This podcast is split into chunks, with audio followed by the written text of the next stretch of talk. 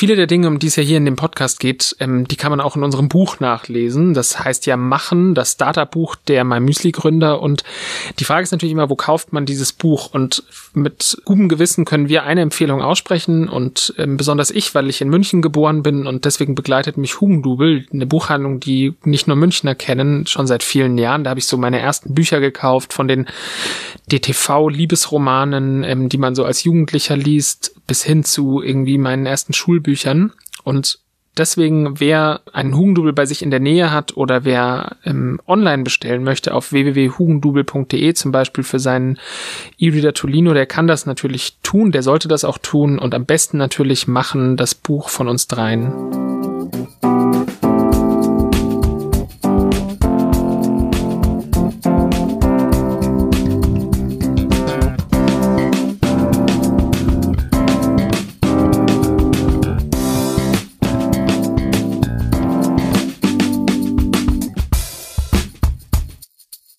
Guten Abend, mein Name ist Friedemann Karik und ich habe die große Ehre, heute dieses Gespräch hier zu moderieren oder diese Party oder diese Buchpremiere, wie man es auch immer nennen will.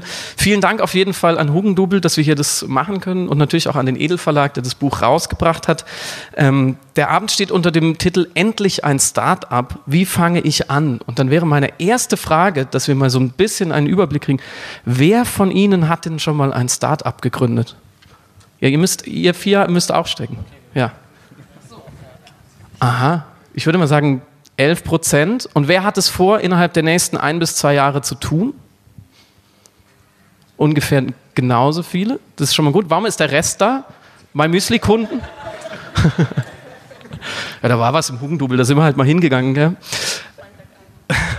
Freitagabend, sonst ist in München nicht so viel los. Als ich, also ich habe auch noch nicht gegründet, muss ich dazu sagen, aber ich habe äh, auch in Passau studiert, wie die beiden Herren neben mir. Und als ich Max Wittrock damals kennengelernt hat, den Mann in der Mitte, ähm, da hatte er gerade gegründet oder hatten sie gerade MyMüsli gegründet. Und ich wollte Max interviewen zu äh, MyMüsli. Und ich glaube, wir haben eine halbe Stunde über MyMüsli geredet, eine halbe Stunde über irgendwas anderes und dann zwei Stunden über Techno. Und seitdem sind wir Freunde. Ich, ich bin also befangen und Hubertus habe ich dann auch kennengelernt, als der Max und ich mal ähm, zusammen äh, auf einer Party aufgelegt haben. Es gab nicht so viele in Passau, da hat man sich früher oder später gekannt. Also ich durfte die Geschichte sozusagen auch von Anfang an mitverfolgen und jetzt ich glaube, es war vor acht Jahren, oder? Sieben, acht Jahre. Jetzt feiert mein Müsli oder hat gefeiert am Sonntag, richtig? Zehnjähriges Jubiläum. Das ist ja sozusagen in der Startup-Welt ist es ja mehr als volljährig. Also Führerschein bestanden sozusagen und äh, gönnt sich hier so eine Doppelparty, nämlich einerseits eben das Jubiläum und äh, die Buchpremiere. Und wer es sehen kann, hier vorne ist das Buch, ich kann es auch noch einmal hochhalten, oder? Ja, hier in die Kamera. So sieht das Buch aus. Es heißt machen. Und wenn der Max Kamera sagt, äh, dann heißt es, dass das Ganze hier auch live übertragen wird und zwar ins Internet ähm, bei sozusagen Facebook Live auf die Facebook-Seite von Hugendubel und MyMüsli, richtig? Also da kann man es parallel noch sehen. Wenn ihr da hinten nicht seht, einfach mal das Handy anmachen, dann seid ihr auch auf jeden Fall mit äh, dabei. Und ähm, das Ganze wird sozusagen auch Teil eines Podcastes sein. Ähm, also keine Angst, man sieht niemand, aber man hört vielleicht nachher nochmal, was die Menschen hier geredet haben. Und ähm, Sie können natürlich auch Fragen stellen, entweder per Handzeichen oder ganz äh, Web 3.0 mäßig in dem Facebook Live-Video in die Kommentare reinschreiben. Ich habe eine Frage an und dann werden wir versuchen, das nachher irgendwie vielleicht einzubinden. Genau. Sprechen wir kurz über euch. Eine lange Geschichte. Äh, Hubertus, ähm, wie ich gelesen habe im Buch, hattet ihr vor MyMüsli auch schon nur ganz hervorragende Ideen, die alle super gezündet haben. Du hast mit dem dritten im Bunde, Philipp Kreis, der heute nicht hier sein kann, ähm, eine automatische Videothek mal gehabt in Passau. Äh, Gibt es die noch? Äh, die gibt es tatsächlich nicht mehr. Ich glaube, ähm, wurde auch abgelöst von Netflix und On-Demand-Diensten inzwischen. Aber die gab es noch lange, nachdem wir keine Lust mehr dazu hatten und äh, noch lange, nachdem wir eigentlich dachten, dass diese ganzen äh, Videoübertragungen übers Internet schon gang und gäbe seien. Also da waren wir auch ein bisschen schnell dran. Aber tatsächlich, wir hatten eine der ersten automatischen Videotheken in Deutschland eröffnet. Ähm, und Auch ein Titel. Hatten überhaupt keinen Bezug zur Filmbranche eigentlich. Und wenn ich gefragt wurde, ob es noch einen neuen Film mit Kevin Costner gibt oder so, dann hatte ich keine Ahnung. Also ich war nicht so ganz gut da drin aufgehoben in dem Business. Aber es hat euch nicht davon abgehalten, es einfach zu machen. Und das ist der Titel des Buches, es zieht sich ja auch so ein bisschen sind durch und bei My Müsli war es jetzt aber auch nicht so, dass die Investoren Schlange standen und quasi die Bundeskanzlerin schon das Bundesverdienstkreuz vorbereitet hatte, oder? Also war auch ein, ein Start ins, ins Blaue hinein. Genau, ich glaube, uns ging es tatsächlich ums Machen in erster Linie, gerade bei der, bei der Videothek, weil ähm, wenn man studiert und irgendwie im ersten, zweiten Semester merkt, oh, das ist ja gar nicht so, so praxisnah alles, was wir hier machen, möchte man versuchen, entweder einen Ausgleich zu schaffen oder zumindest die Theorie irgendwo anzuwenden. Und das war unser Antrieb und es war uns am Anfang relativ egal, ähm, was wir denn eigentlich wirklich machen. Und so kam auch diese Videothek dann zufällig zustande. Ähm, das hat sich mit Mamüsi dann tatsächlich geändert und ähm, wir durften was machen, für das auch heute nach zehn Jahren noch unser Herz schlägt. Max, es gibt eine, eine Geschichte, die ihr immer erzählt, wie mein Müsli entstanden ist und du kannst sie so schön erzählen und du hast sie, glaube ich, schon eine, so oft erzählt, wie es Müsli es gibt. Aber ich erzähle sie gerne. Ja, erzähl sie doch nochmal für, für die drei Menschen, die sie noch nicht kennen. Wie kam es zu mein Müsli? Also wir waren tatsächlich 2005 auf dem Weg zum Badesee ja, und haben den Radiospot einer anderen Müsli-Firma gehört. Ja. Und diejenigen, die diesen Radiospot kennen, es gibt nicht so viel Radiowerbung für Müsli. Mach den mal nach, du kannst Nee, es auch nee, sehr, nee, doch, du, doch, du kannst es sehr das gut. Ja, und ähm, wir haben uns, wir hatten damals, vor allem Hubertus, ich war so ein Jura-Streber-Student, ich bin auch in BWL-Vorlesungen gegangen. Wir haben äh, damals gerade Marketing in der Uni gehört und dachten uns, krass, also der scheint ja irgendwas bewirkt er in den Menschen. Also der läuft ja schon ziemlich lange. Und so haben wir über das, über das Produkt nachgedacht und festgestellt, was es auf jeden Fall noch nicht gibt, ich glaube, der Einfall kam von Robertus dann, war, man kann sich Müsli nicht selbst zusammenstellen. Und das war so der Funke. Und bis wir dann online gegangen sind, hat es noch fast zwei Jahre gedauert. Und dann ging es um die Rosinen auch, oder? Weil keiner Rosinen mag, aber in jedem Müsli Rosinen sind. Ja, wir haben sogar einen Rosinenindex, also mit dem wir immer wieder erheben, wie beliebt sind Rosinen. Aber wir haben tatsächlich festgestellt, Rosinen sind wahnsinnig beliebt. Also die kommen immer noch gut an, aber es gibt eben ganz, ganz viele Menschen, die andere Dinge mögen. Also wir, es gibt eine Zahl, die ich immer gerne, gerne erzähle. Wir haben, wir haben mal 100.000 Bestellungen analysiert. Ähm, Hubertus ist jemand, der, der sehr, sehr oft analysiert und, und das auch gut kann und auch aus Statistiken irgendwie gute Learnings rauszieht. Und wir haben also 100.000 Bestellungen angeguckt und mal geschaut, wie viele Leute bestellen denn dann identisches Müsli? Weil wenn jetzt rausgekommen wäre, 99.000 bestellen ein identisches, dann hätten wir gedacht, na gut, dann machen wir halt ein Mango-Müsli. Und äh, wir sind ja hier in der Buchhandlung, die Douglas Adams-Fans können sich jetzt freuen, nur 42 Mal wurde ein identisches Müsli bestellt. Und da haben wir also gedacht, krass, Gott sei Dank, ja, das Modell funktioniert. Außer der ge- geheimnisvollen Zahl 42 und der Gründungsgeschichte, w- Hubertus, was steht noch im Buch drin? Warum sollte ich das von vorne bis hinten durchlesen? Weil ich habe es gemacht, ich weiß es, aber erzähl es den Leuten. Genau, also wir haben das Buch eigentlich aus mehreren Gründen geschrieben. Das, das eine war für uns nach zehn Jahren, ähm, war es auch die Gelegenheit, mal zurückzublicken. Und das macht man viel zu selten, wenn man, wenn man gründet, weil es gibt auch nach zehn Jahren noch so viel zu tun, dass man ähm, überall mit dem Kopf ist, aber sicherlich nicht in der Vergangenheit. Ähm, das andere war, dass wir unsere Geschichte wirklich aufschreiben wollten für äh, unsere Mitarbeiter, für unser Team, für uns, für unsere Familien. Ähm, aber das war uns noch nicht so, noch nicht genug, ja. Und wir haben gesagt, Mensch, wir haben so viel gelernt auf dem Weg und sind, äh, haben so viele Fuck-ups auch erlebt und äh, so viele Was Sachen sind falsch gemacht. für die Älteren unter uns? Übersetze es bitte mal. Das, das sind Fehler, die einen weiser machen. Und ähm, wir haben versucht, das wirklich alles in, in dieses Buch mit reinzubringen, weil wir natürlich uns sehr viel auch mit anderen Gründern unterhalten, Gründungswilligen. Und ähm, der, der Witz an dem Buch ist, ja, und da sind, ich glaube, wir auch zusammen drauf gekommen, ist, äh, dass man es gar nicht lesen muss, ja, weil das Wichtigste steht im Titel. Und das wäre? Machen. Und das ist alles. Das ist das Geheimnis. Okay, also alle, die für das Gründergeheimnis da sind, die können jetzt schon mal gehen und Bier trinken irgendwie. Damit, damit haben wir es ja verraten. Aber ich kann auf jeden Fall sagen, da steht noch einiges mehr drin. Ähm, Und darüber wollen wir auch noch sprechen. Ihr seid gleich noch da und signiert. Habe ich euch aufgedrückt? Ja, nein?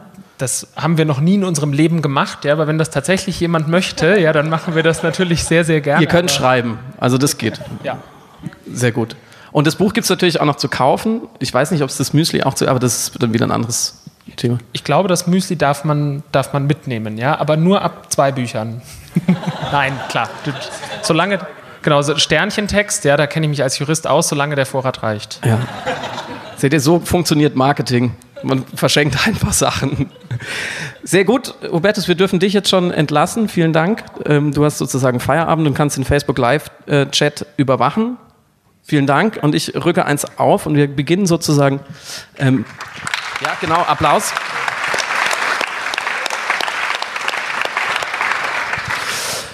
Und wir beginnen quasi mit unserer Podcast-Runde. Ähm, Ihr seid ja schon vorgestellt und Max, ich habe immer, wenn wir auch früher schon drüber gesprochen haben, hast du immer gesagt, naja, ähm, Marketing und so, das klingt immer alles so groß. Eigentlich das Wichtigste oder das beste Marketing ist halt eine, eine tolle Idee, eine gute USP, wie man auch sagt. Ähm, was ist denn jetzt äh, bei MyMüsli die tolle Idee gewesen oder die USP jetzt im weisen Rückblick nach zehn Jahren? Ja, das, also wir haben gesehen, ähm, dass halt es gab, also so erstmal so Hygienefaktoren des Müsli-Marktes. Ja, es gab keine Premium-Marke, es gab irgendwie keinen super schwierig, da ein Adjektiv zu finden, der irgendwie street credible war und es gab auch nicht niemand, wo man so richtig sehen konnte, wer macht das alles. Aber genau, es war, gab halt kein starkes Alleinstellungsmerkmal und deswegen war eben diese ähm, diese Idee, wie gesagt, ich glaube, es war wirklich die von Hubertus, muss man ihm auch nochmal Credit geben, selbst zusammenstellen. Super klares Alleinstellungsmerkmal. Und dieses Alleinstellungsmerkmal, das finde ich auch super wichtig bei Gründungen. Also wenn man anfängt, ja, würde ich immer sagen, so, was ist das Alleinstellungsmerkmal? Das finde ich ziemlich stark. Und dann, äh, was auch im Buch sehr betont wird, ist die gute Geschichte. Also du hast eben schon die, die Gründungsgeschichte erzählt, du hast eben schon den USP erzählt und damit seid ihr so ein bisschen am Anfang los und habt euch einfach darauf verlassen, dass das schon seinen Weg findet. Also dieses Gerücht sozusagen. Also im, im Nachhinein, hinterher ist man ja immer schlauer. Ja, Im Nachhinein äh, war das jetzt nicht Teil eines großen strategischen Masterplans, sondern wir hatten ja irgendwie auch keine Zeit, irgendwie was anderes zu machen. Wir waren drei Leute, das heißt, wir haben drei Leute mussten Müsli mixen, die Steuer machen. Hubertus hat die Webseite programmiert. Ich habe mich so um Texte gekümmert, um viel Rechtliches. Und ja, deswegen haben wir halt gesagt, ja, die Geschichte muss jetzt erstmal tragen, weil für was anderes haben wir eigentlich keine Zeit. Und das Produkt natürlich auch. Also ja, du kannst, glaube ich, noch so eine gute Geschichte haben, wenn du dann Müsli verschickst oder ist kein Müsli drin und es schmeckt auch nicht lecker, funktioniert es auch nicht. Also das Zweite, was ich immer sa sagen würde, was bei einer Gründung eben super wichtig ist, ist nicht nur dieses klare Alleinstellungsmerkmal, sondern gibt ein das klingt so ein bisschen nach auswendig gelerntem Marketinggesulze, aber ähm, ähm, dass man eben wirklich eine, eine, richtig, richtig gute Qualität hat. Es muss nicht perfekt sein am Anfang, das erwartet keiner. Also ähm, es gibt ja dieses tolle Buch The Lean Startup, da sagt er immer, erstmal auf die Straße, aber das, aber das Produkt muss halt Mindestanforderungen erfüllen und dann halt bereit sein, ständig zu optimieren. Ich glaube, dann ist man auf einem ganz guten Weg. Nora, du warst ja, bevor du gegründet hast, zwei Jahre, glaube ich, Redaktionsleiterin von äh, Gründerszene, ähm, dem Online-Magazin in, in der Branche sozusagen. Also du kennst dich auch sehr, sehr gut aus und hast dann selber gegründet. Ein journalistisches Startup, das heißt Edition F. Das ist ein Online-Magazin für Frauen, kann man das so sagen? Ja, wir würden immer sagen, es ist noch ein bisschen mehr als ein Online-Magazin. Mhm. Also was wir tatsächlich, so kam auch bei uns die Idee, ne, wenn wir damit kurz anfangen.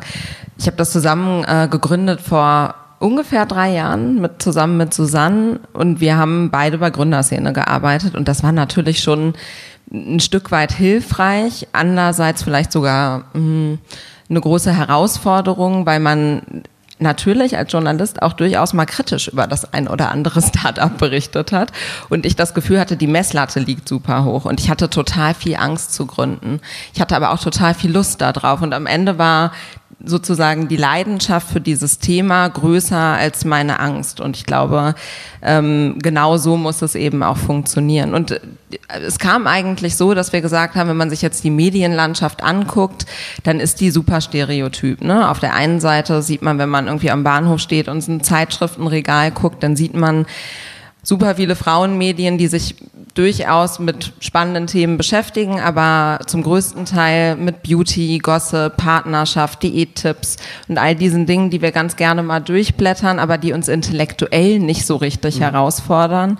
Und auf der anderen Seite sieht man eben viele Wirtschaftsmedien, wo auf den Titeln meistens Männer sind. Wenn ich sie aufschlage, finde ich sie auch. Ich hatte nie das Gefühl, ich bin eigentlich die Zielgruppe wenn ich digital geguckt habe, weil das ist eigentlich das Einzige, was ich richtig gut kann, dann ähm, hat mir da immer so eine Art Anlaufstelle gefehlt. Und so kam das. Und dann haben wir wirklich gestartet, relativ stark als Online-Magazin. Wir machen viele Themen, die gar nicht unbedingt frauenspezifisch sind, sondern haben auch relativ viele männliche Leser und finden das auch ganz gut so. Ähm, und haben aber dann überlegt natürlich, was gehört für die Zielgruppe noch dazu, um irgendwie weiterzukommen im, im Leben und glücklicher damit zu werden. Und ähm, wir machen eine Jobbörse, wir bieten relativ viel an, auch im, mittlerweile im digitalen Weiterbildungsbereich sozusagen. Unser neuestes Projekt ist die Female Future Force Academy. Ja, das, ist das T-Shirt hier. genau. Ähm, und das ist ein digitales Coaching, was dich 52 Wochen durchs mhm. Jahr begleitet und dich stärker macht und ich glaube auch ein bisschen äh, erfolgreicher machen kann. Ja. Jetzt bin ich Journalist und weiß aus eigener schmerzvoller Erfahrung, dass Journalisten wahrscheinlich die lamoyanteste Berufsgruppe in Deutschland gerade sind. Die jammern wahnsinnig gerne darüber, dass, über die Krise und die Zukunft. Wie schwer war es für euch mit ausgerechnet einem journalistischen Startup, was jetzt auch noch so eine, bestimmte Zielgruppe am Anfang hat, ähm, da auch Leute zu überzeugen, Investoren zu überzeugen und erstmal so für Optimismus zu sorgen? Ich glaube, Investoren zu überzeugen ist eigentlich für jedes Startup schwierig. Ne? Man liest immer von diesen großen Finanzierungsrunden und den großen Erfolgen und so. Und das ist ja auch das, was wir Startups immer ganz gerne raus in die Welt tragen. Aber tatsächlich läuft man im Laufe einer Woche durch sehr viele Höhen und Tiefen. Und das war am Anfang so und das ist eigentlich auch bis heute genauso geblieben.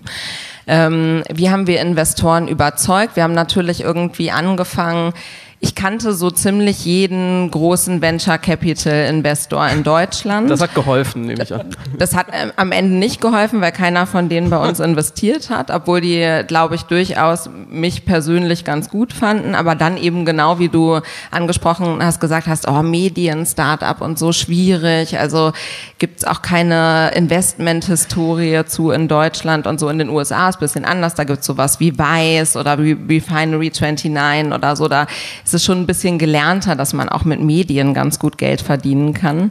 Aber das ist so in Deutschland nicht. Und dann haben wir eigentlich gesagt, okay, wie kann es trotzdem funktionieren? Weil uns war klar, wir werden nicht von Tag eins ähm, uns alleine tragen können und wir wollen eben auch ein Team haben, was wir bezahlen können und was wir auch so bezahlen äh, können, dass es fair ist. Und so sind wir eigentlich losgegangen und haben sehr stark überlegt, wer hat Ahnung von diesem Bereich, wer ist vielleicht irgendwie in den Medien schon unterwegs gewesen, wer hat vielleicht mal ein bisschen Geld verdient. Und dann haben wir echt so angefangen, in der ersten Runde so 10.000er Tickets viel zu sammeln. Mhm. Und das hat dann auch ganz gut geklappt. Also am Anfang sind Susanne und ich wirklich losgezogen, haben uns ins Homeoffice gesetzt, immer einen Tag bei mir, einen Tag bei Susanne, weil man ab und zu auch mal die eigenen vier Wände verlassen wollte.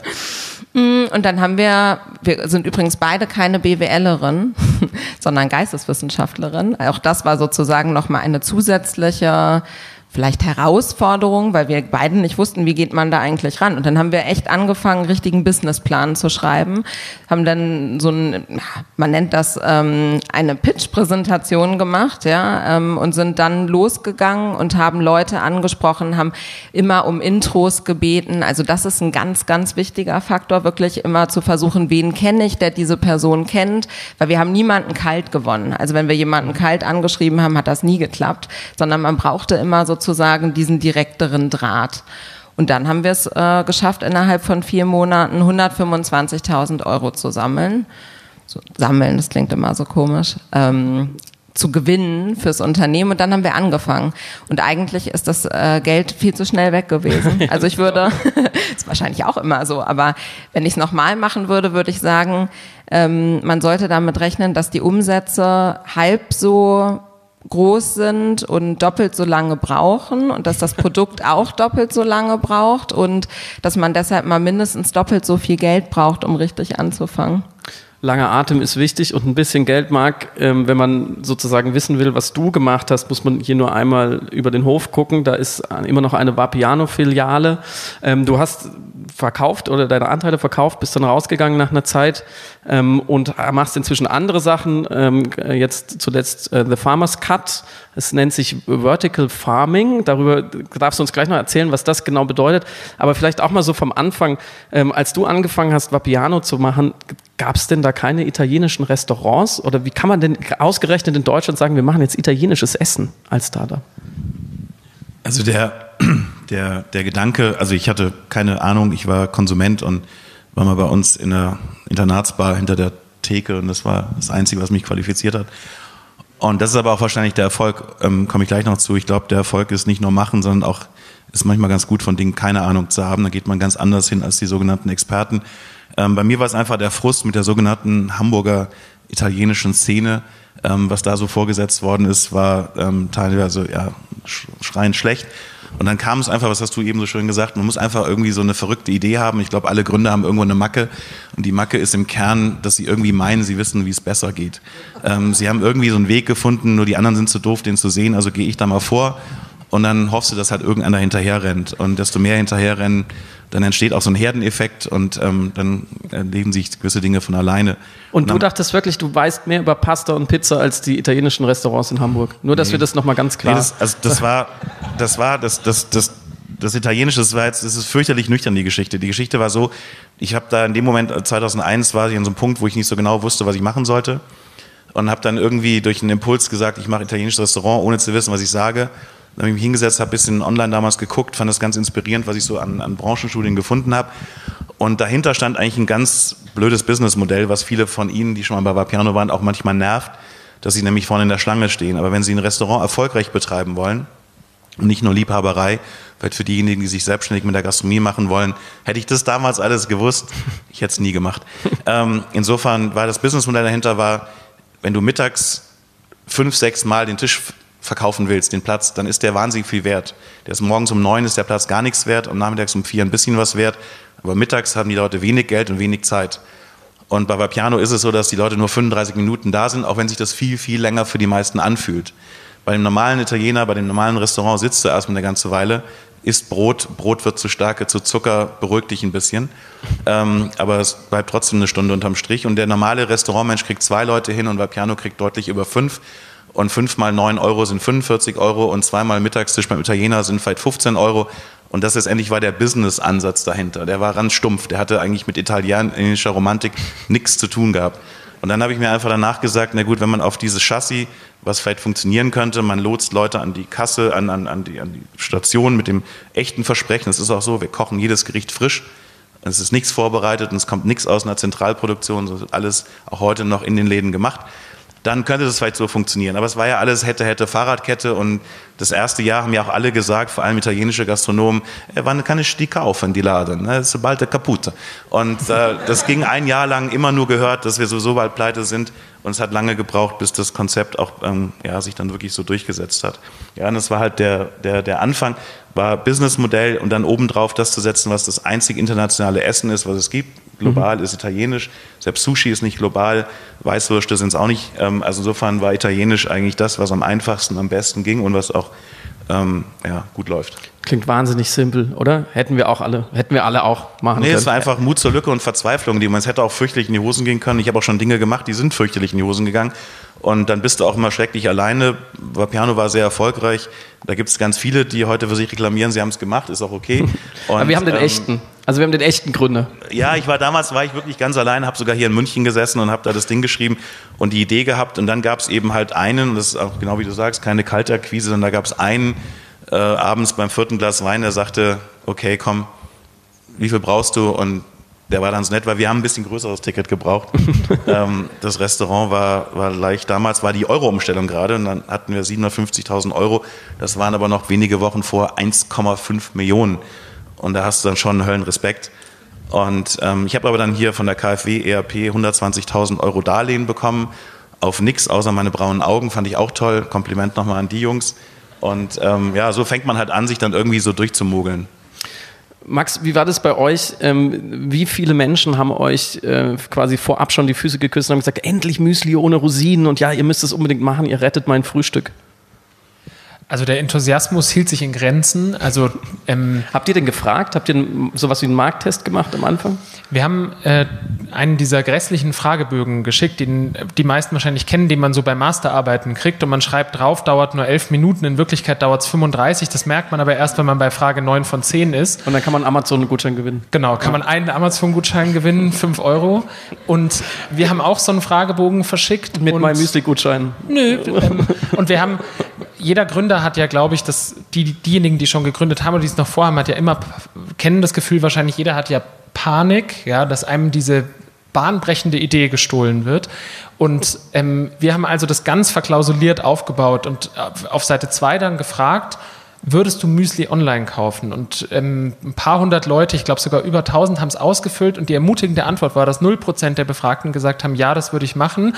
Und die paar, die dann noch ins Freitextfeld geschrieben haben, ja, ich könnte es mir vorstellen, haben gesagt, ja, vielleicht, aber dann muss es billiger sein. Als das, was es so im Supermarkt gibt. Puh. Ja, was und, habt ihr dann gemacht? Also Habt ihr es dann erstmal gelassen oder?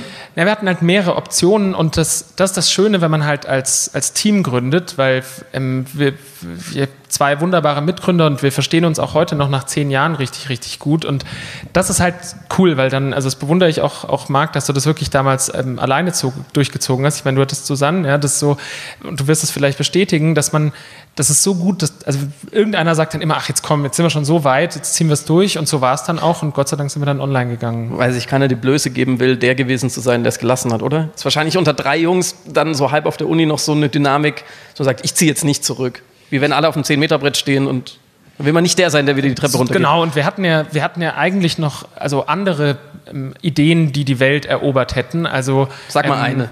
Das waren zum Beispiel die Kaffeevitamine. Wir haben uns gedacht, wenn jemand in einen Coffeeshop geht, ja, dann wollen wir den Bon irgendwie höher machen. Und dann haben wir gedacht, das wäre doch toll. Wir hatten, also jeder, der Chemiker ist, schlägt die Hände über den Kopf zusammen und sagt, Vitamine, hitzelöslich, aber darüber haben wir nicht nachgedacht und gedacht, es wäre doch cool, für 50 Cent kriegst du noch so einen Vitaminschock in deinen Kaffee, ja. Und Hubertus und ich saßen eines Abends da und dann ist es uns eingefallen, die Kaffeevitamine für den Menschen wie der Honig für die Biene. Das war, das war die Idee. Und ähm, was, auch im, was man im Buch auch bewundern kann, ist der ähm, von Hubertus entwickelte Heuschnupfen Survival Kit. Das war so eine Gletscherbrille und dann so ähm, ja, also so, so sehr sexy Nasenpfropfen, die man dazu tragen konnte, sodass man eben wie im Film so in Zeitlupe über, über Blumenwiesen rennen kann. Aber die haben es nicht zur Marktreife geschafft. Wirklich, gibt es nicht zu kaufen. Ich wäre sofort Kunde. Leider nicht. Nee. Komischerweise. Gab ja noch kein Kickstarter damals. Und, und dann habt ihr es aber wirklich gemacht und ähm, das waren ja noch andere Zeiten damals, ähm, 2007, so von der Online-Landschaft her, wo ihr euch dann reingesetzt habt. Wie war so das erste Marketing? Also Facebook war noch lange nicht so groß. Man konnte keine Influencer, Müsli-Influencer anrufen und sagen, ist mal unser Müsli. Was habt ihr gemacht? Also ich glaube, ähm, also unsere Aufgabenteilung ist so, dass Hubertus heute für Marketing und IT zu, zuständig ist. Philipp macht so Finanzen und Operations und ich kümmere mich um das Rechtliche und um die PR zum Beispiel. Und ähm, also ich glaube, wir, wir mussten am Anfang noch kein Marketing machen, aber wie gesagt, wir hätten auch gar keine Zeit gehabt, weil es gibt so einen schönen Moment, den wir intern immer wieder erzählen, wenn wir sagen, ah, und heute dauert alles so lange. Wir kamen morgens ähm, zu Hubertus ins Büro und haben gesagt, ach, ein Gutschein-Feature wäre doch toll, ja. Und am Abend war es fertig. So, das, also jeder, der mit IT zu tun hat, weiß, natürlich bei einer großen Seite ist das nicht mehr so einfach. Also am Anfang ging es eher um Features, die wir auf der Seite gemacht haben. Aber die Frage ist ja, wie mache ich mein Startup bekannt? Ja, das ist ja, das beschäftigt ja bestimmt viele und habt ihr bestimmt auch noch mal, mal Tipps. Aber also für uns war es wirklich das Alleinstellungsmerkmal. Ähm, und ich sage immer so eine Kneipengeschichte, also dass du intrinsisch motiviert bist, wenn du in eine Kneipe gehst, der Person, die du da triffst, davon zu erzählen, dass du sagst, ey, du kannst dir nicht vorstellen, was ich heute gesehen habe. Da ist ein italienisches Restaurant, die bedienen dich nicht. Da musst du dich anstellen. Ja, schmeckt mega lecker. Ähm, endlich gibt es ein Magazin für Frauen. Krass, da gibt es ein Müsli, das viel mehr ist als ein Magazin. Ähm, und endlich gibt es ein Müsli. Das war, nein, das war überhaupt nicht, nur Nora hat völlig recht, ja. Also das, das ist ja Okay, verziehen. Genau, verziehen.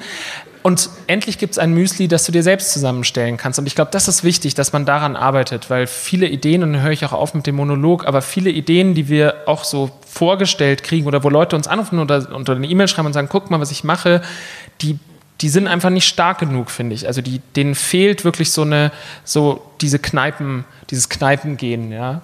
Und das, darauf sollte man achten. Jetzt ich. nimmst du schon vorweg, was nämlich die Millionen-Dollar-Frage gewesen wäre. Was, was muss man bei euch tun, um von euch Investment zu kriegen? Aber ich ähm, wollte die Nora fragen, weil ihr hattet jetzt ein Produkt, die beiden Herren, das konnte man anfassen und sogar schmecken und erfahren. Wie macht man denn ähm, am Anfang Marketing für ein Produkt, was man nicht anfassen kann? Ähm, reicht es dann einfach tausend tolle Texte auf die Seite zu stellen und Videos? Oder wie, wie pusht man das? Weil also es ist ja jetzt nicht so, dass es zu wenig zu lesen und zu sehen gäbe im deutschen Internet. Ja, das stimmt. Allerdings haben wir natürlich schon ein paar richtig kluge Texte am Anfang auf die Seite gestellt. Das hilft, ja. Wir haben am Anfang eine, äh, eine sogenannte Beta-Phase gemacht. Lustigerweise war das genau jetzt am Montag vor drei Jahren. Da hat das gestartet. Mhm. Ich heute gesehen bei Facebook wurde ich erinnert daran. Und ähm, dann haben wir neben diesen ganz tollen Texten eben gesagt, wir ähm, holen relativ viele Leute, die Netzwerke haben, rein und machen ähm, mit denen Interviews oder lassen die Artikel schreiben, lassen die so ein bisschen in die Welt tragen, ähm, was Edition F vielleicht mal wird, ja, weil wir wussten, wir hatten da schon eine relativ genaue Vorstellung von, aber das, hat sich auch total weiterentwickelt mit den Nutzern in den letzten Jahren. Ne? Also ich glaube, wir hatten den großen Vorteil, dass wir einfach ein Community-Produkt haben und die Community ist halt ein Mega-Multiplikator für uns, ja. Und mittlerweile gehen natürlich viele Leute da raus. Und zwar auch schon am Anfang so, zählst du halt deiner Freundin, hast du diese Seite schon gesehen? Wir hatten natürlich den Vorteil, dass wir auch Facebook schon relativ gut nutzen konnten. Und wir haben wirklich gesagt, für uns ist es gar nicht nur wichtig, dass die Leute bei uns auf die Seite kommen, sondern wir wollen eigentlich auf vielen Seiten stattfinden, wo die Leute sich eh schon bewegen. Also auf einem Facebook, auf einem Instagram wir haben mal ein bisschen was bei YouTube probiert und so weiter und so fort. Also wirklich zu sagen, gar nicht mehr das Wichtigste, dass immer alle bei dir auf die Seite kommen, sondern so ein Markenerlebnis zu schaffen, wo die Leute dieser Marke eigentlich ständig begegnen. Darf ich dir noch dazu eine Frage klar. stellen? Weil was ich mich immer frage, ist wirklich, wie, wie baut man eine starke Community? Also was, was muss man Menschen bieten, dass, dass die sich richtig damit identifizieren?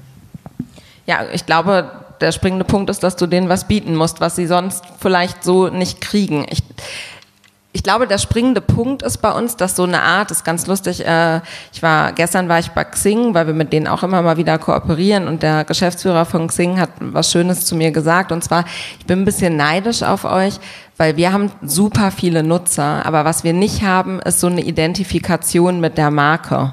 Und ich glaube, dass das ein springender Punkt ist, weil man bei Edition F, also wir kriegen so Mails, wo Frauen schreiben, ich bin dann selbst immer ganz erschrocken und freue mich total. Ich bin so eine Edition F-Frau irgendwie. Ne? Also es ist ein Zusammengehörigkeitsgefühl, was in der Community stattfindet, weil sich die Leute gegenseitig helfen. Wir machen aber auch zum Beispiel, was auch ein wichtiger Punkt, glaube ich, ist Offline-Events immer wieder. Am 13. Äh, Juli sind wir zum Beispiel in München. Da machen wir das erste Event hier in München. Ähm, das geht so in zwei, drei Wochen online bei uns.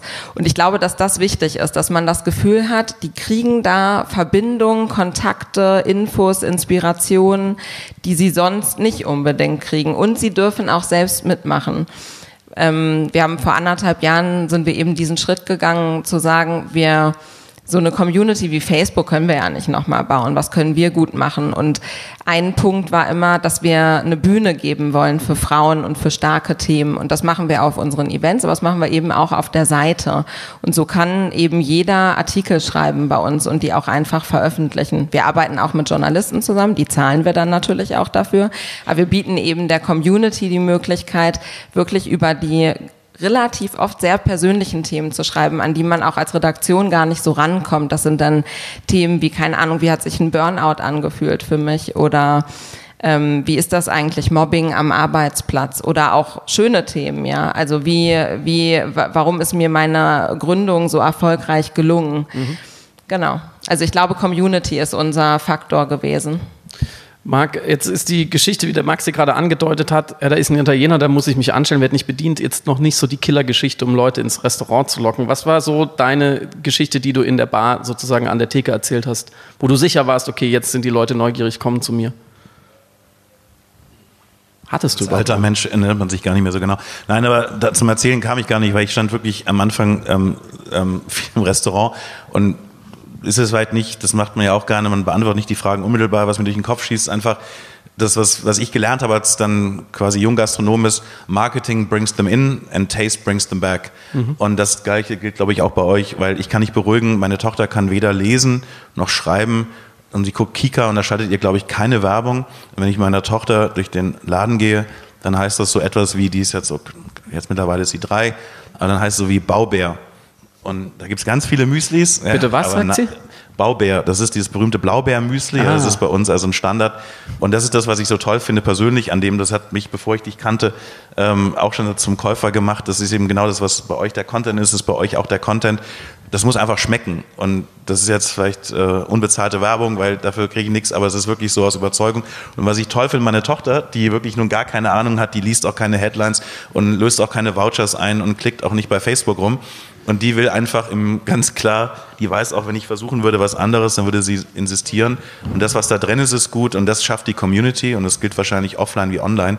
Und damals war es einfach so, und das, ich weiß, ich habe am Anfang, wurde ich auch mal ausgelacht, erstmal bei meinen Freunden, Wahnsinn, Hammer, genial, Chipkarte. Wie kann man nur auf so eine geniale Idee kommen? Das Natürlichste der Welt ist, mit einer Chipkarte italienisch essen zu gehen. Von 100.000 Leuten haben hier nur zwei Frauen, sorry, die mal wirklich vor die Füße geschmissen und haben gesagt, was soll denn der Scheiß? Ähm, die meisten haben es dann benutzt und haben irgendwie gemerkt, es hat doch eine ganze Reihe ähm, Vorteile. Aber das, das Ding war eigentlich gar nicht die Chipkarte, die Technik, sondern was, das frisch gekochte Essen. Und ich stehe nach wie vor dazu, vom Preis-Leistungs-Verhältnis, ja, es gab Skandale. Das ist halt bei einer Marke so, da werden Dinge virulent. Gibt wahrscheinlich bei den Gastronomen, wo sie sonst so hingehen, auch mal Skandale, da kriegen sie halt nur nichts von mit. Das passiert halt nun mal da, wo gehobelt wird. Aber im Grundsatz wird da wirklich ehrlich und gut gekocht und das hat das die Leute wieder zurückgebracht. Und das, nur das und ein sehr attraktives Preis-Leistungsniveau bei einem schönen Design und das hat nachher überzeugt, da musste man gar kein, wir haben null Werbung gemacht, also ich glaube, wir haben nicht eine Anzeige geschaltet, wir haben nicht einen Radiospot oder irgendwas gemacht, sondern fand den Spruch früher mal ganz gut, wir stecken halt alles in die Schokolade und nichts in die Verpackung. Wir haben ein bisschen was in die Verpackung gesteckt, so Läden sind ganz schön teuer. Da heutzutage kostet so ein Laden zweieinhalb Millionen, ähm, so wie er dann da steht mit den Materialien, die da so sind. Aber im Kern ähm, bewegen sich dann auch hier samstags über 2000 Leute rein und raus. Also es scheint irgendwie zu funktionieren.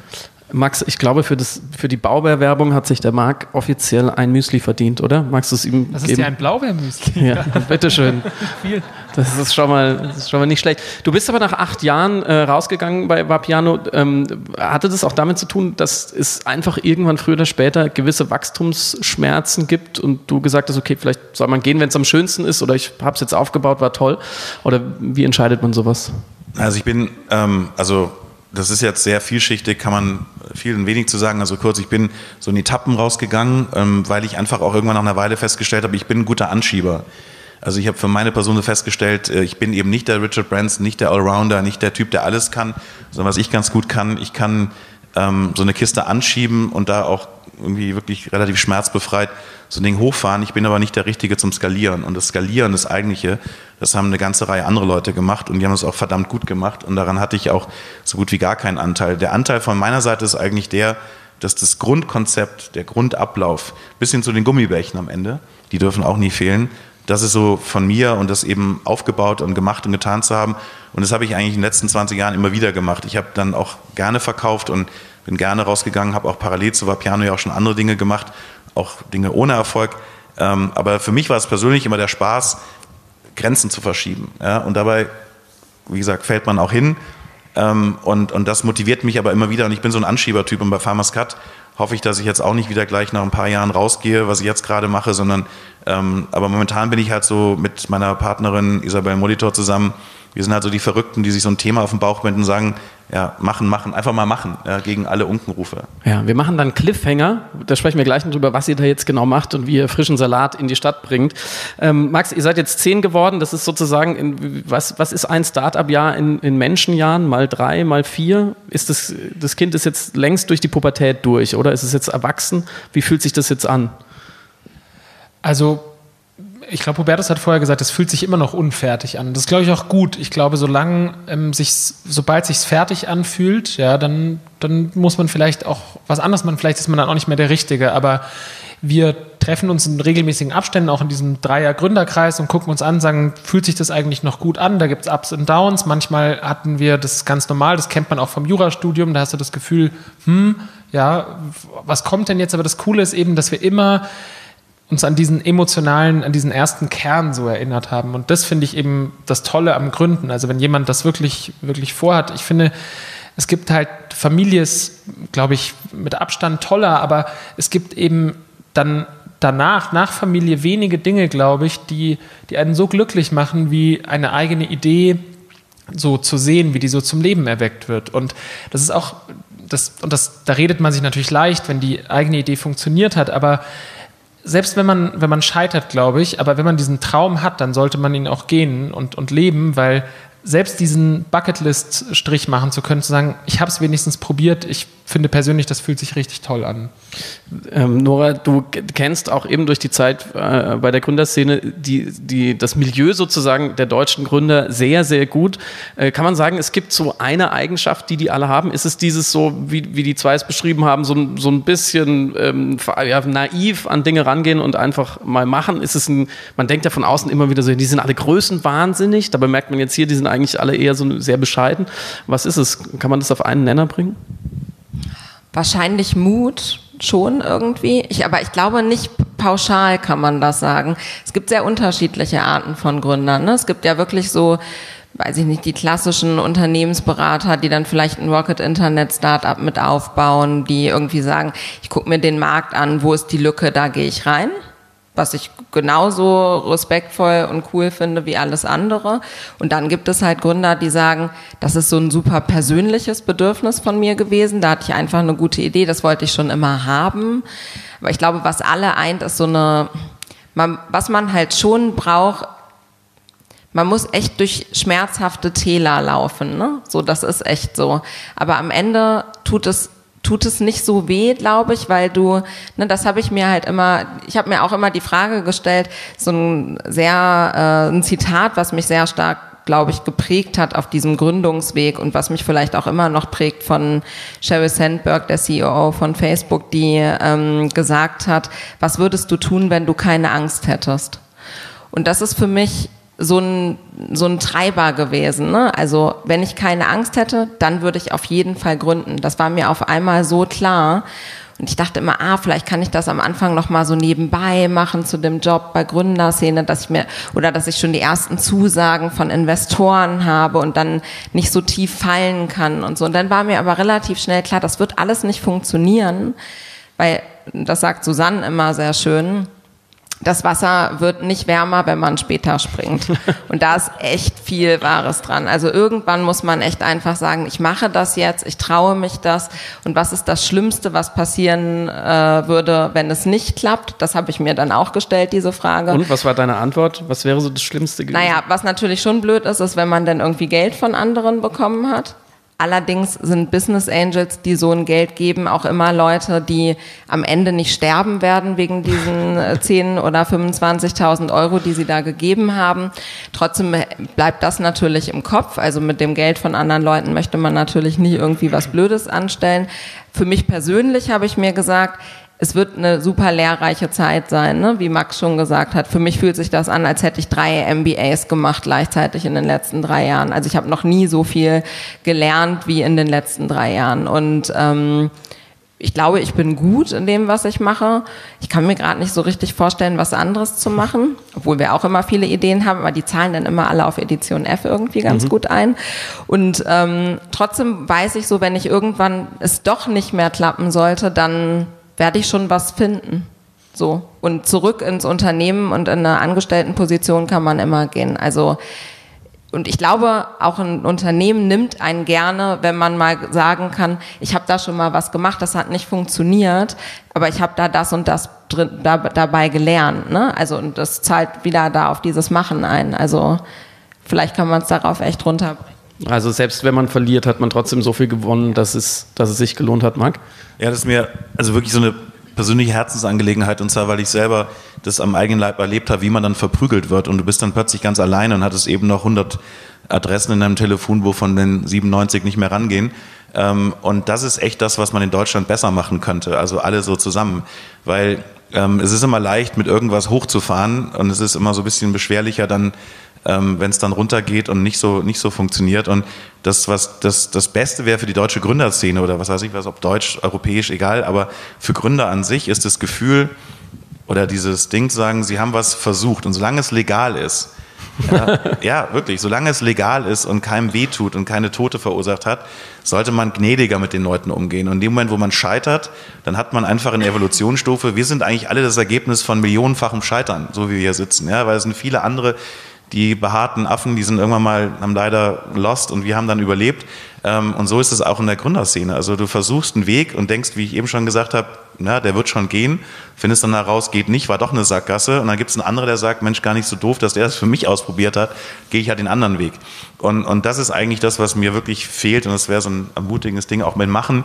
Machen heißt auch dann immer wieder scheitern. Und da muss man auch Mitarbeiter ermutigen. Ja? Ich glaube, wenn ich eine Kultur habe im eigenen Unternehmen, sage, mach mal, ähm, dann muss ich auch akzeptieren, dass dabei rauskommt, ja, verdammter Mist, das war nicht nur teuer, es hat auch echt viel an Image und sonst was gekostet. Aber wenn ich diese Kultur nicht habe, wenn ich immer mit Angst und was, was sagen die Nachbarn, was sagt die Familie?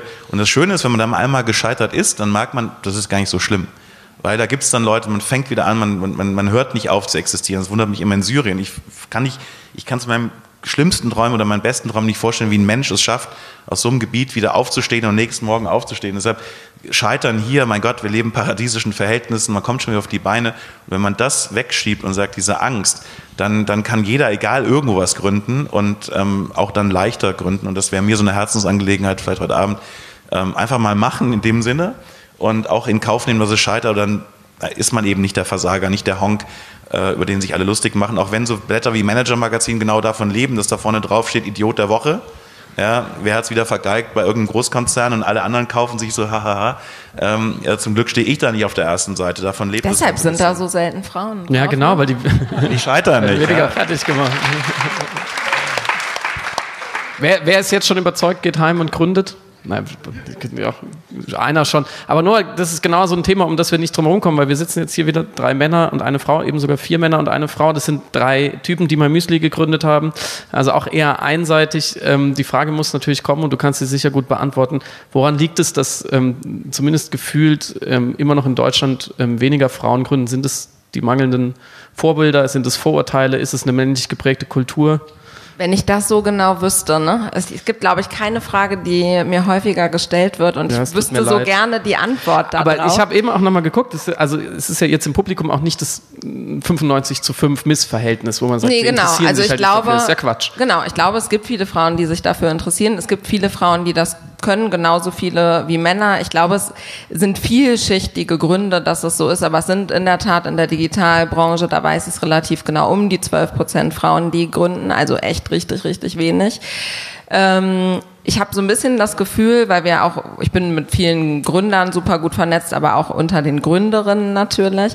Und man merkt schon, dass in den letzten Jahren da viel passiert ist, ne? weil es echt viele gibt, die auch dann mal große Finanzierungsrunden gemacht haben oder die im Kleinen super erfolgreich geworden sind oder die sogar Unternehmen schon verkauft haben. Und so entsteht auch ein bisschen ein Kreislauf, glaube ich. Ne? Es sind wirklich unterschiedliche Dinge. Ich glaube, wir müssen in der Schule anfangen, schon echt zu sagen, Entrepreneurship ist ein super wichtiges Thema. Warum lernen unsere Kinder Latein? Eigentlich müsste es um so welche Themen auch in der Schule gehen, ähm, weil ich glaube, das ist auch in der Mitarbeiterrolle total hilfreich sein kann, wenn man ein bisschen Unternehmergeist mitbringt, egal in welchem Unternehmen man arbeitet. Ich glaube, dass Vorbilder schon auch eine Rolle spielen. Mm. Und ich glaube, dass viele Frauen eben, und das spielt auch immer noch eine Rolle, auch ein ganzes Stück mehr äh, Zeit mit Familie verbringen. So, ich weiß, dass das dass wir uns vielleicht alle wünschen, dass das nicht so wäre, aber das ist so, ne? Und man, ich meine, ich merke das gerade live sehr stark. Mein Freund ist, äh, hat auch gegründet. Äh, wir haben, ich bin Stiefmama, die ist 13, äh, die ist schon so ein bisschen aus dem Gröbsten raus, andererseits aber natürlich auch mittendrin sozusagen.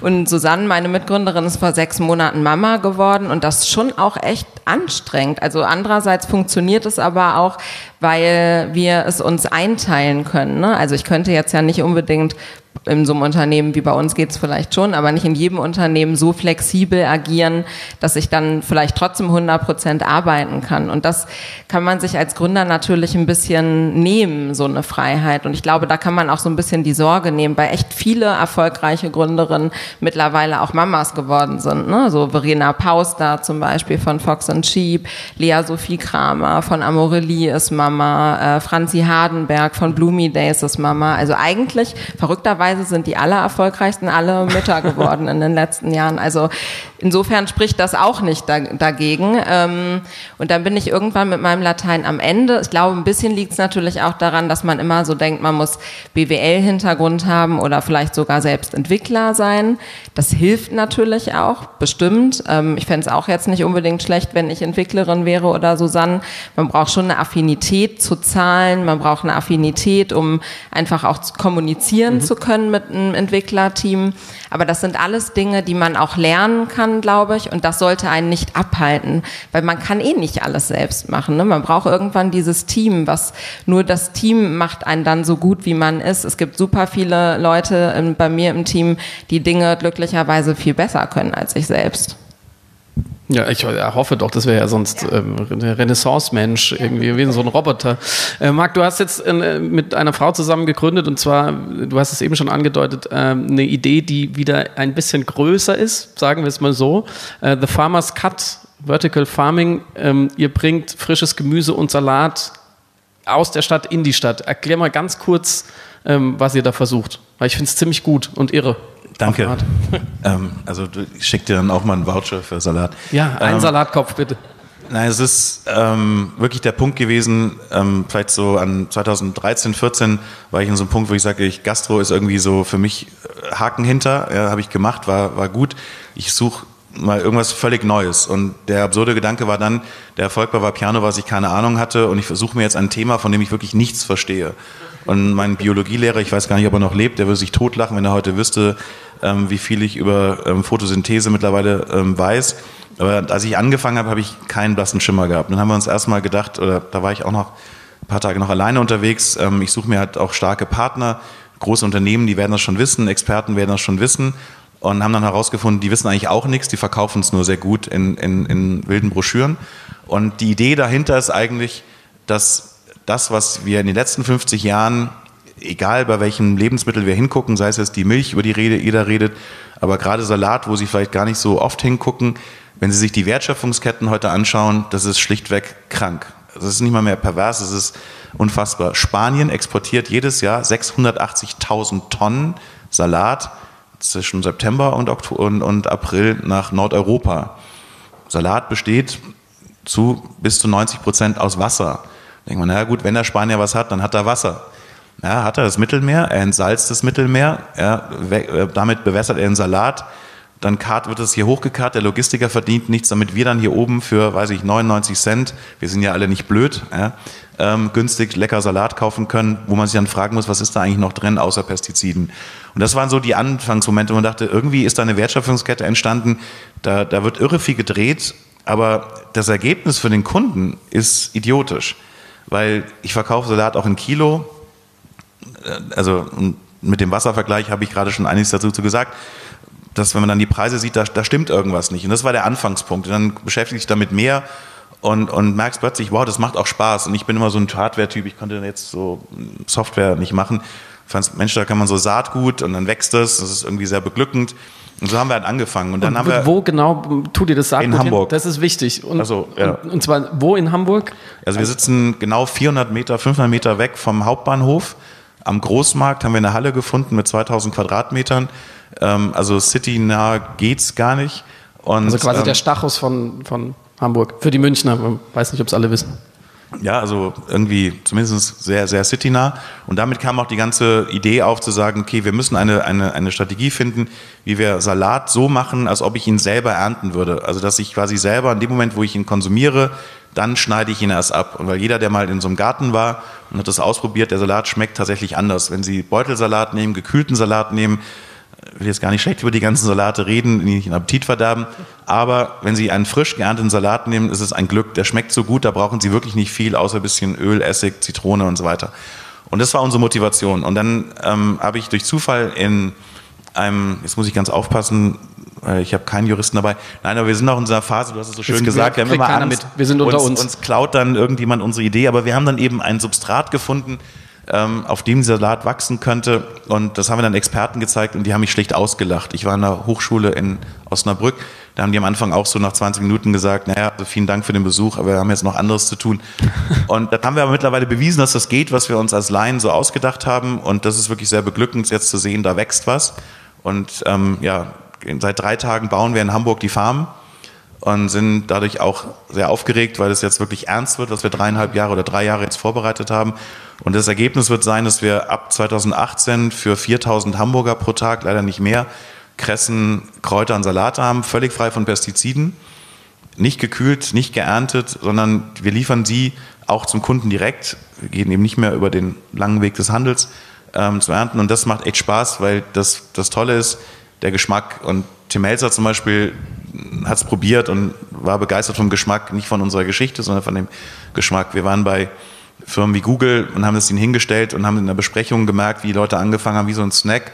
Mhm, schmeckt. Und dann wurde noch ein Blatt gegessen und irgendwer war wie so ein Pausensnack, war das, ähm, was wir da mitgebracht hatten, aufgegessen. Und das war sehr ermutigend. Und da stehen wir heute und das Ticket dafür ist leider sehr hoch. Wir haben im ersten Schritt brauchen wir jetzt auch wieder über eine Million.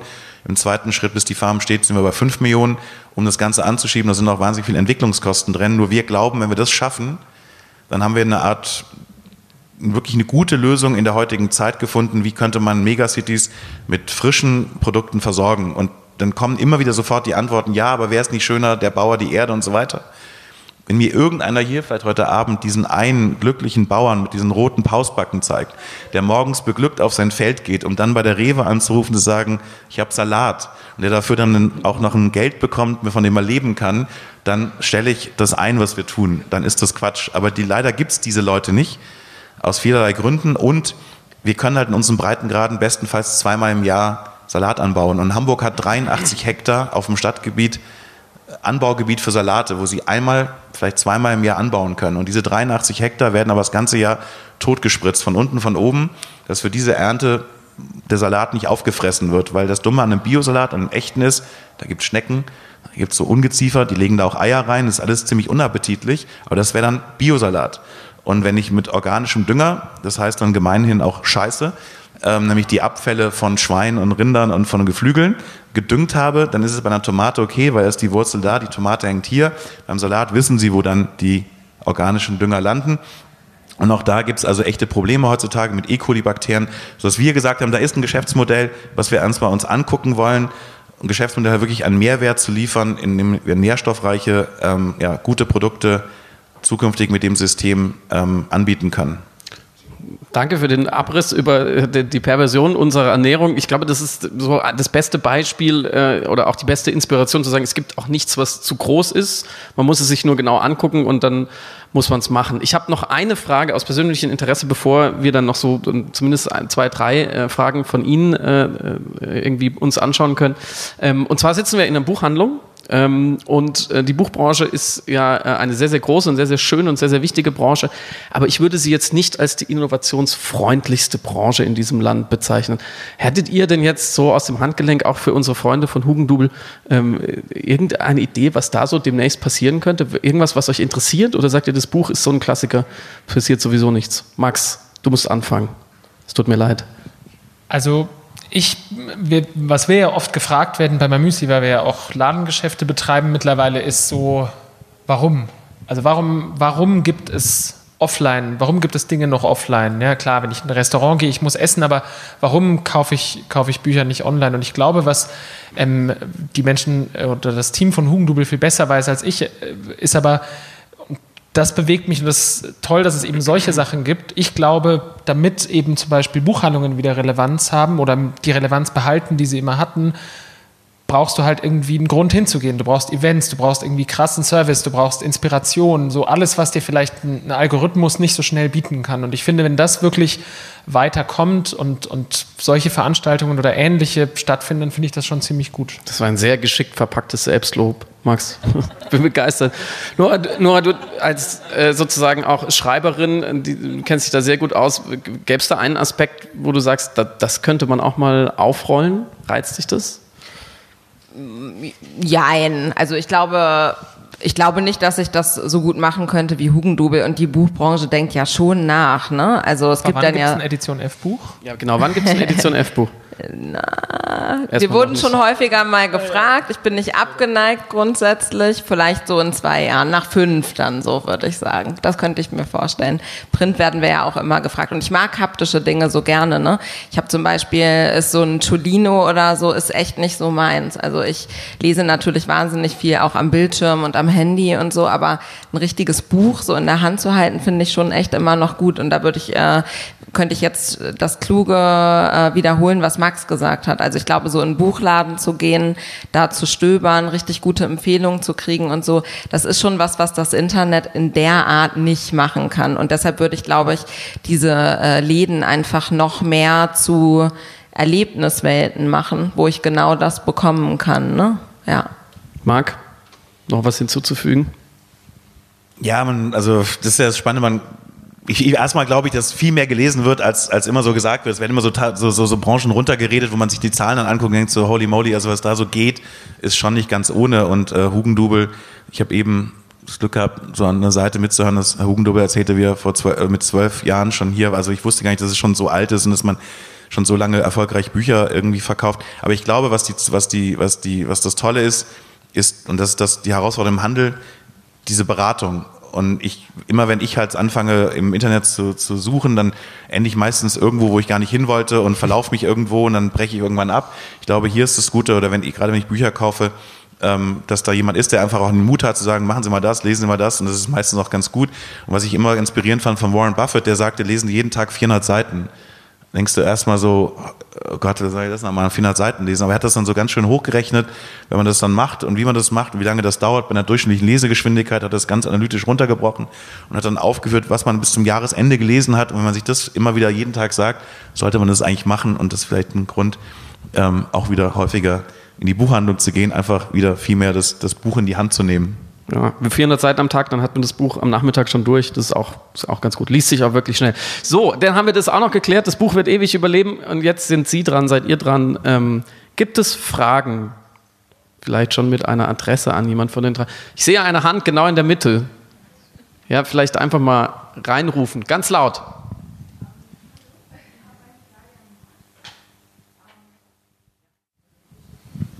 Also die Frage war, wie schützt man diese, diese Idee, ja? Also wenn ich die richtig verstanden habe.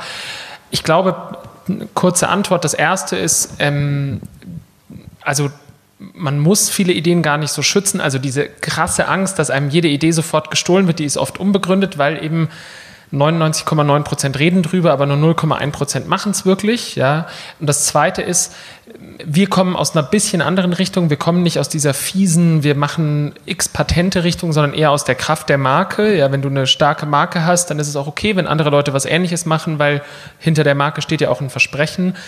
Ich würde mir darüber nicht so viele Gedanken machen, sondern ich würde gucken, dass ähm, du musst für dein Business identifizieren, wie wichtig ist da sowas wie gewerblicher Rechtsschutz. Ja, wenn du das Gefühl hast, nö, bei mir ist das wichtig, ja, das fühlt sich so an, als müsste ich das schützen. Das ist so eins der Dinge, weil bei uns war es zum Beispiel die Marke dann schützen eben.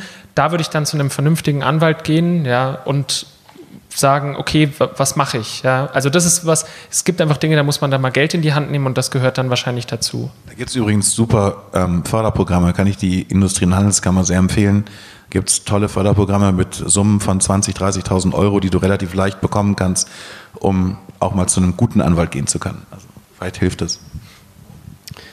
Noch eine Frage. Ja, bitte.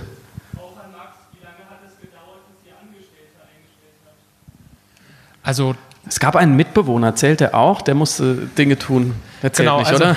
Also Jan Ulrich hat uns netterweise immer geholfen, wenn er, wenn er Zeit hatte. Ähm, aber der hat sich, glaube ich, sein Studienende auch anders vorgestellt. Ja? Also, und plötzlich war ein Büro um, um ihn herum und da bin ich ihm auch für immer dankbar, dass er da ähm, irgendwie so eine aktive Rolle gespielt hat. Ähm, ich glaube, es hat ein paar Monate gedauert tatsächlich. Dann haben wir so die, die ersten ähm, Aushilfen eingestellt, die halt so neben dem Studium geholfen haben. Und die erste Vollzeitmitarbeiterin Simone haben wir ähm, kurz, also so zehn, elf Monate nach der, nach der Gründung eingestellt, genau. Und jetzt seid ihr wie viele Menschen? Das klingt immer jetzt wahnsinnig viel. Nach Köpfen sind wir tatsächlich über 800 und was ganz Tolles. Ähm, vielen Dank dafür, dass viele ehemalige und aktive auch, auch heute da sind. Ich habe schon einige Gesichter gesehen und ähm, danke nochmal an euch von uns dreien, weil das ohne euch wäre das Ganze nicht möglich gewesen. Also steht auch nochmal auf dem Buch, aber ähm, es war mir wichtig, das nochmal direkt zu sagen. Nee, wir sind an über 800 Köpfe, aber das liegt natürlich zum Beispiel auch an unseren Läden, wo einfach viele, viele Leute sind. Und das fühlt sich natürlich jetzt schon ein bisschen anders an als am Anfang. Noch eine Frage. Ja, bitte.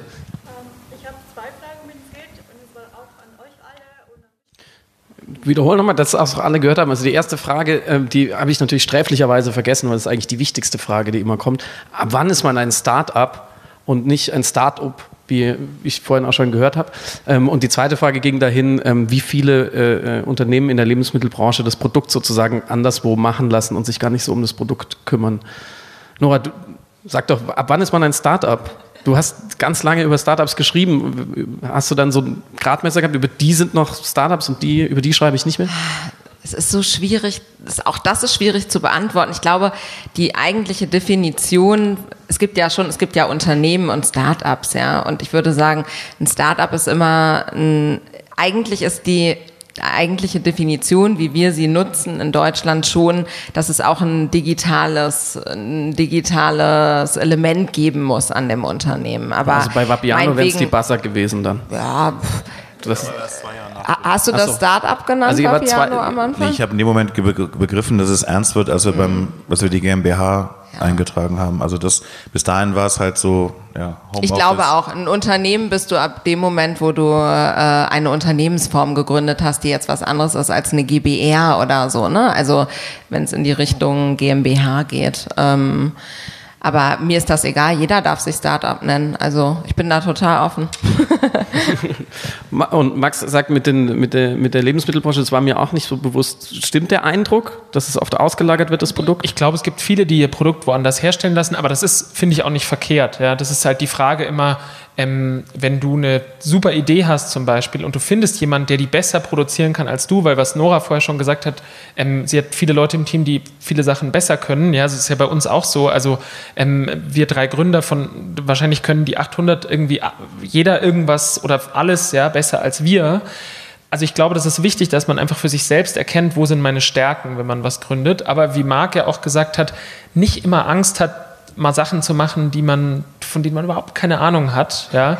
Aber du wirst es wahrscheinlich nicht schaffen, wenn du jetzt sagst, ich möchte einen hochchemischen Prozess. Wobei, Marc würde schon wieder sagen, nee, nee, du kriegst das irgendwie selbst hin. Vielleicht muss Marc dazu nochmal was sagen. Aber ich glaube, es ist egal, ob du es selber machst oder nicht. Wir sind die Typen, die es eher selber machen wollen. Ja, also bei Lebensmitteln ist es einmal so, es gibt so Losgrößen, es gibt viele Getränke, heute so, so, so Trendgetränke, da geht es gar nicht, wenn die für die paar hundert Flaschen kann ich mir keine Apfelmaschine leisten. Dann gibt es aber das Wichtigste eigentlich in die, ähm, die juristischen, die rechtlichen Herausforderungen. Ähm, du musst heute sogar als Restaurant, Sie können ja mal Ihren Lieblingsitaliener danach fragen, aber das macht, er muss Ihnen die Rückverfolgbarkeit, er muss Ihnen sagen können, wo ist dieser Lachs geangelt worden. Viel Spaß beim Fragen. Ähm, und er muss auch Rückstellproben von all seinen Soßen, Dressings und so weiter haben. Die muss er auch aufheben, weil ähm, dann irgendwann die Behörde kommt und darf sie dann überprüfen, ob da Unverträgliche sind. Das heißt, manchmal ist einfach der Grund gar nicht mal so sehr immer nur Kosten und so weiter, sondern auch, das ist echt komplex und du gehst, du, du bist ein Inverkehrbringer.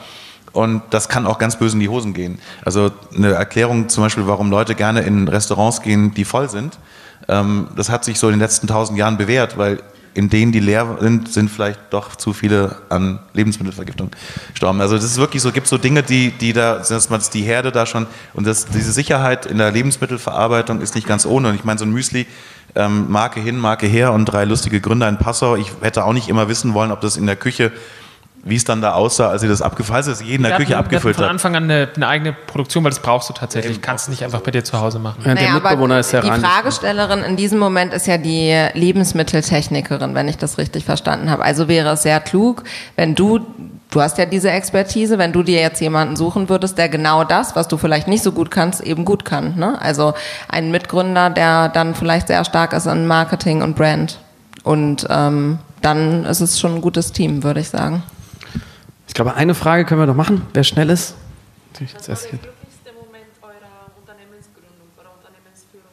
Das ist eine super Schlussfrage. Vielen Dank. Was war der glücklichste Moment eurer Gründung oder weiteren Geschichte? Ja, da gibt es das Blaubeermüsli dafür. Bitte schön.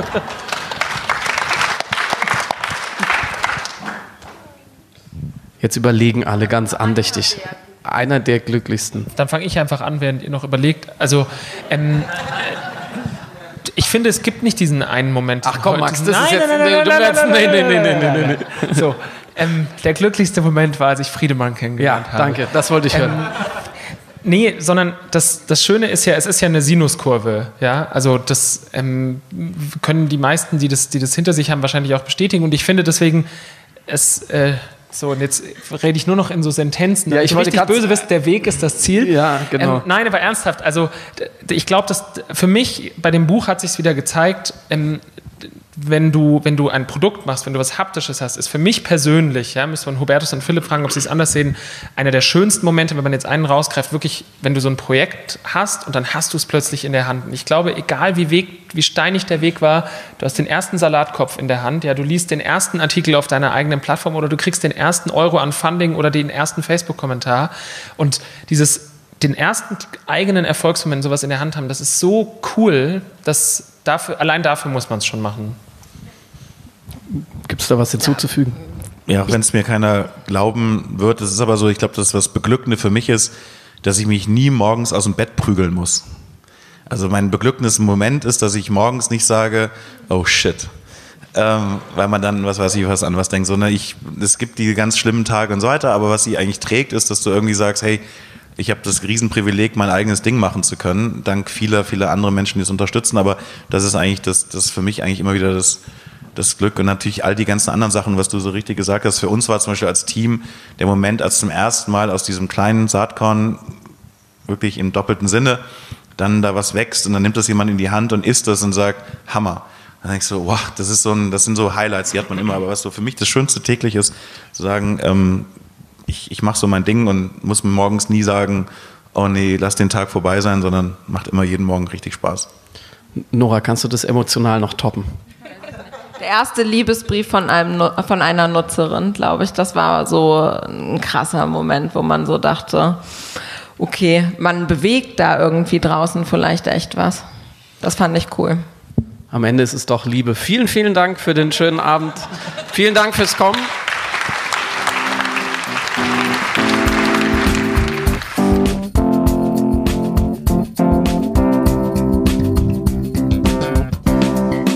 So, zum Abschluss jetzt noch ein paar Literaturtipps.